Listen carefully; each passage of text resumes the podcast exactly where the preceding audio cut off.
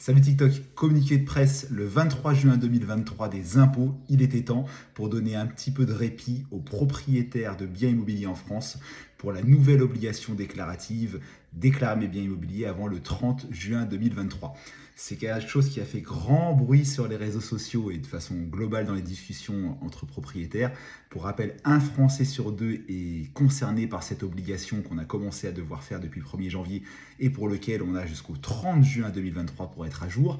Et du coup, dans un communiqué de presse du 23 juin, les impôts, un peu débordés par la situation, accordent un délai sans pénalité jusqu'au 31 juillet. Pour rappel, avant ce communiqué de presse, vous n'aviez que jusqu'au 30 juin et l'amende possible était forfaitaire de 150 euros par lot non déclaré. Et j'entends très souvent, je ne suis pas concerné, je, euh, je ne suis propriétaire que de ma résidence principale. J'insiste là-dessus, c'est faux, 100% des propriétaires sont concernés, et aussi pour la résidence principale. C'est lié à, l'annulation de la taxe euh, d'habitation au 31 décembre 2022 pour 100% des Français au titre de la résidence principale. Le communiqué de presse nous donne aussi quelques éléments qui me font légèrement sourire parce que je suis concerné.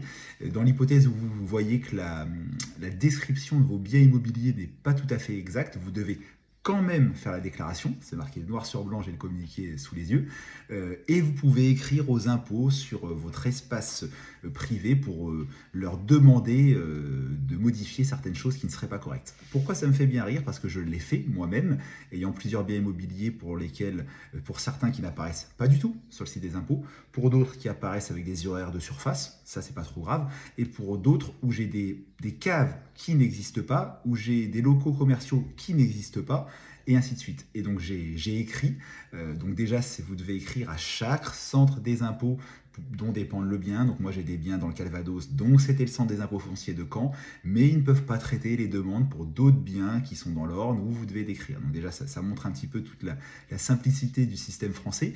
Euh, et, quand j'ai eu la personne au téléphone pour euh, signaler les problèmes, parce que moi j'ai demandé à être rappelé au vu de la complexité de la situation, et eh ben on m'a demandé tout simplement de tout reprendre à zéro et de refaire des déclarations H1, de, réécrire, de redécrire tous mes biens immobiliers.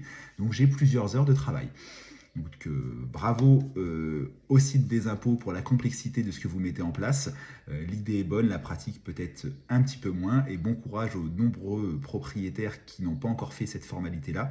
Vous avez, je le répète, non plus jusqu'au 30 juin, mais jusqu'au 31 juillet. Et bravo pour la galère. Pareil pour euh, mes parents qui ont un ou deux biens locatifs. les biens n'apparaissaient pas.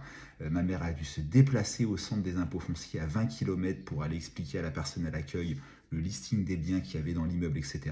Donc, euh, chapeau bas et bon courage aux propriétaires immobiliers, non plus 30 juin, mais 31 juillet 2023, après 150 euros par lot non déclaré. Ouf, ça me fait un petit peu de répit à moi en tout cas. Ciao TikTok